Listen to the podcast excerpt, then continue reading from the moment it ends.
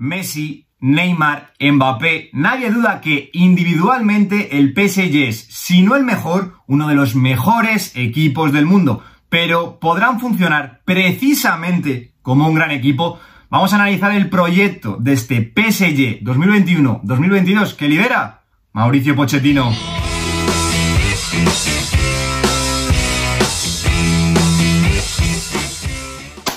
Muy buenos días chicos, como siempre digo, bienvenidos un día más al canal. A base de talonario, el PSG ha ido construyendo un megaproyecto más propio de una partida de PlayStation que de la vida real, pero que en los últimos años se han ido acercando al objetivo que tienen marcado entre ceja y ceja, la UEFA Champions League. Esta temporada, Nasser Al-Khelaifi y Leonardo han puesto toda la carne en el asador. Sin duda, la llegada de los nuevos fichajes con Leo Messi a la cabeza, unido a todo lo que ya tenían en casa, convierten a este PSG, más todavía si cabe, en un verdadero transatlántico. Pero, ¿podrá Mauricio Pochettino poner todo este talento individual al servicio del equipo? Lo primero de todo, vamos a comenzar situando y marcando cuál es el contexto actual que está rodeando a este PSG 2021-2022. Y es que si miramos solamente a la clasificación, nadie puede decir que a este PSG no le vaya bien. Líder en League 1 y líder en su grupo de Champions, donde está con el Manchester City y con el RB Leipzig, como digo, en cuanto a clasificación al PSG le va muy, muy, muy bien. Pero es que las sensaciones no tienen absolutamente nada que ver ni reflejan cómo está el PSG en la clasificación, en la Ligue 1 y en la UEFA Champions League. Es que se está viendo a un equipo que para nada está trabajado tácticamente y que al final los resultados que saca, que consigue ganar, sobre todo son más por la calidad individual de sus jugadores que al final en una jugada consigue resolver que más porque el equipo haya hecho un gran partido.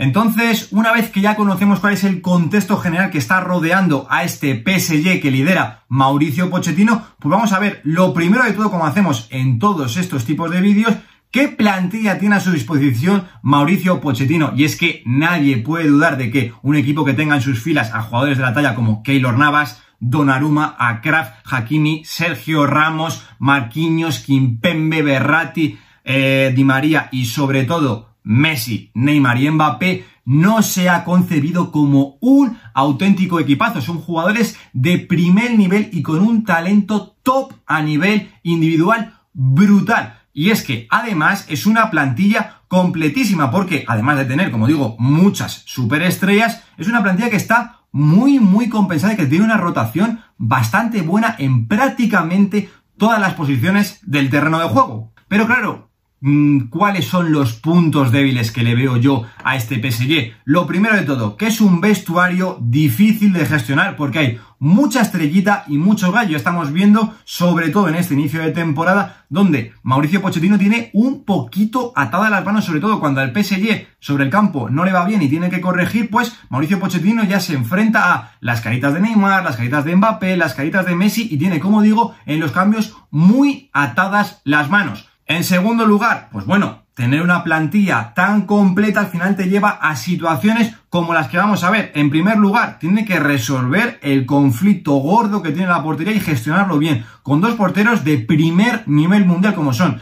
Gianluigi Donnarumma y Keylor Navas, saber cómo va a gestionarlo y también tiene ese mismo problema para mí en la elección de la pareja de ya que tiene tres futbolistas de un nivel espectacular como son Marquinhos, uno de los mejores defensores centrales del mundo, Kim Pembe, que la temporada pasada lo hizo realmente bien, y Sergio Ramos, que, pues bueno, ahora mismo es una incógnita, pero que, bueno, creo que nadie dudamos que, vamos a ver cómo vuelve, pero que, como digo, es uno de los mejores centrales del mundo. Pero, sobre todo, la duda, el punto débil que yo más le veo a este PSG es que si realmente todas estas piezas, que como digo, individualmente son muy buenas, podrán funcionar como un gran equipo todas juntas. Y es que, como digo, muchos de los puntos débiles que le veo yo a esta plantilla vienen relacionados con la gestión de la plantilla y de los minutos que está haciendo Pochettino, donde en esta matriz que vemos en pantalla que relaciona el rol de los futbolistas, como yo les veo en esta plantilla, que relacionado con los minutos que están jugando, pues bueno, vemos a las caras, pues que como vemos, tiene a muchos futbolistas metidos en dinámica, jugando muchos minutos siendo importantes dentro del equipo,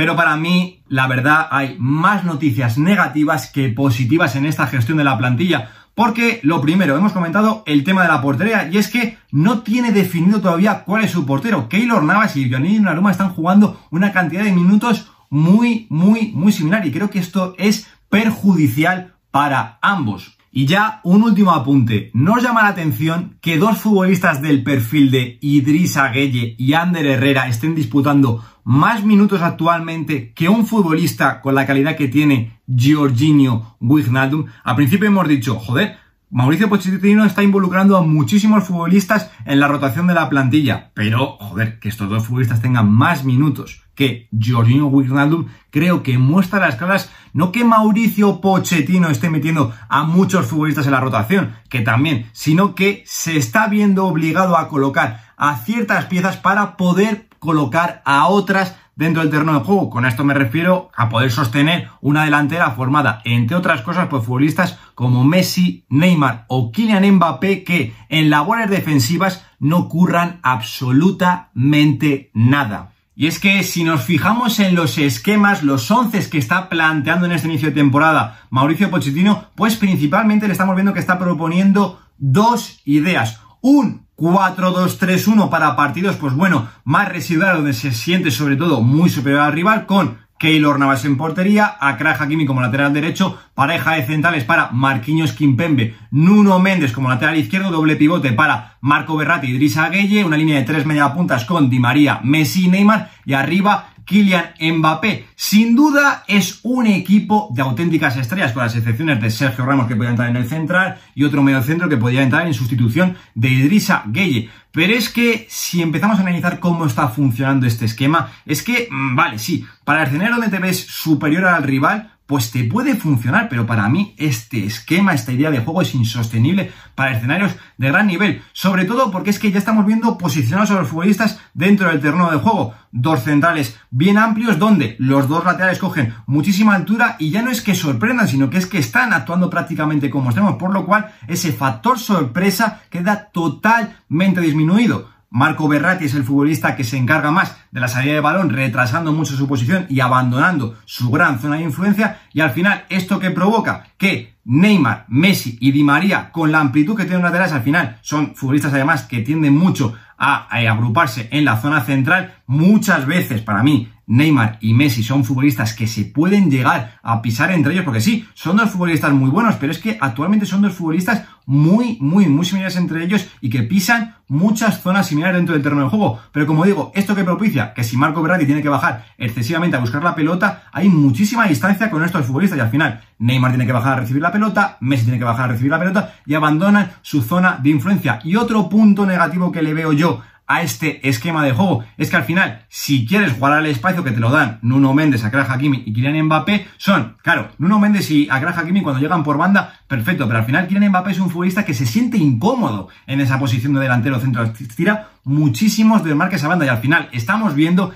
que el PSG cuando llega a posiciones de ataque muchas veces no tiene un delantero para finalizar las jugadas. Y es que, además, si esto lo juntas a que defensivamente, pues ni Mbappé, ni Messi, ni Neymar te van a trabajar nada, Nuno Méndez y Akra Hakimi son más carreros que laterales y a su espalda defensivamente sufren una barbaridad y que en el doble pivote Marco Berratti tampoco es un futbolista que curre una barbaridad ni que sea un baluarte defensivo, pues al final es un equipo que, como digo, defensivamente es insostenible, ya no para grandes escenarios, sino también ya me está empezando a entrar la duda si esta idea de juego es sostenible a largo plazo para el día a día. Y Mauricio Pochettino, consciente de ello, como digo, es un gran entrenador, estamos viendo que sobre todo está planteando un 4-3-3 con prácticamente los mismos jugadores, pero sacrifica a un hombre de la media punta, que normalmente es Ángel Di María, para meter otro futbolista en el centro del campo que normalmente está siendo Ander Herrera. Esto que muestra que sí, al final Mauricio Pochettino es consciente de que el equipo puede tener una debilidad defensiva porque ni Neymar, ni Messi, ni Mbappé, como digo,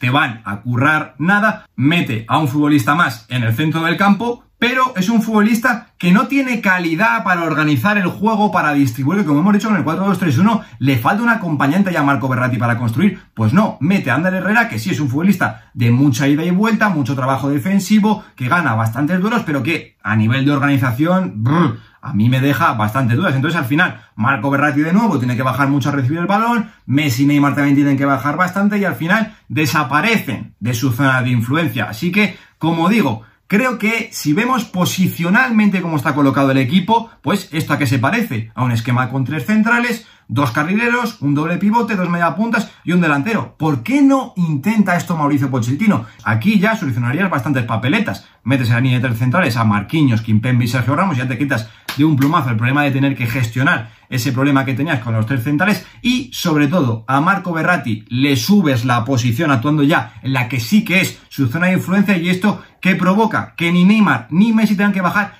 tan abajo a recibir el balón, sino que actúen en su posición. Además, con esto consigues que Nuno Méndez y Agrah Hakimi, actuando como carreros, que es su posición ideal, en ataque pueden estar muchísimo más liberados y que en defensa también, porque se exime de muchas responsabilidades defensivas. Como digo, para mí, si yo fuese Mauricio Pochettino, intentaría probar muchísimo más esta idea del 3, 4, 2, 1. Creo que le iría bastante, bastante, bastante mejor.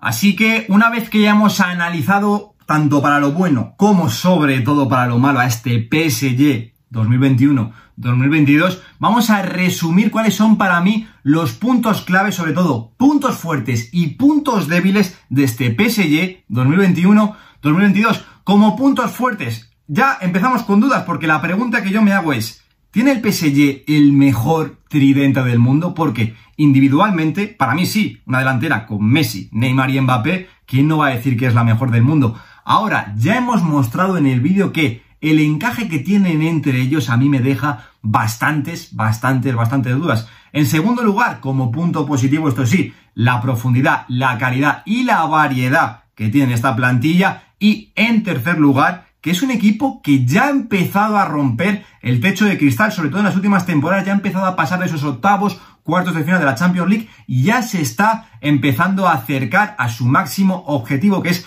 la orejona. Pero como puntos débiles que yo le veo a esta plantilla, para mí los tres principales que yo le veo son, primero, la gestión del vestuario que tiene que hacer Mauricio Pochettino es muy, muy, muy dura porque hay mucho gallo en este gallinero. En segundo lugar, el encaje de las piezas directamente relacionado con lo que hemos dicho principalmente con Messi, Neymar y Mbappé, pero esto se puede englobar a todo el equipo. Si Nuno Méndez y Hakimi son realmente laterales y pueden actuar ahí, la posición de Marco Berratti fuera de su máxima zona de influencia, en fin, muchísimas dudas. Y por último, pero no menos importante, la presión interna y externa que tiene este equipo por ganar. Prácticamente todo lo que no sea lograr un triplete, lo digo así, va a ser concebido en el mundo del fútbol como un auténtico fracaso.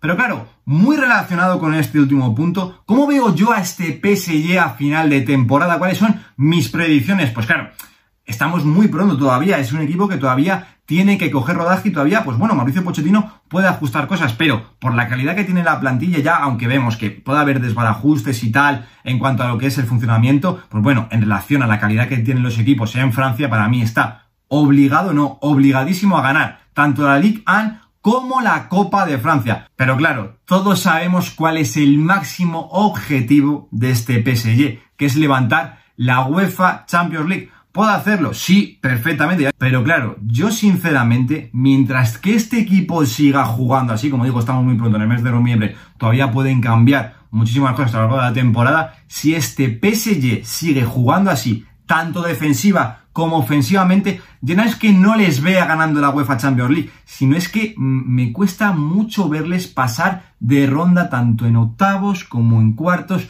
como en semifinales. Si no corrige el PSG y Mauricio Pochettino, creo que se pueden pegar un golpazo bastante fuerte en la UEFA Champions League. Aquí se queda este análisis que hemos hecho al proyecto del PSG 2021-2022, donde creo que ha quedado bastante clara cuál es mi opinión. Pero ahora me interesa saber cuál es la vuestra. ¿Qué opináis sobre este PSG? ¿Cómo le veis ahora? ¿Cómo le veis en el mes de mayo? En fin, estaré encantado de leeros y debatir con vosotros en los comentarios. Yo por mi parte nada más, nos vemos la semana que viene en un nuevo vídeo. Lo dejo aquí.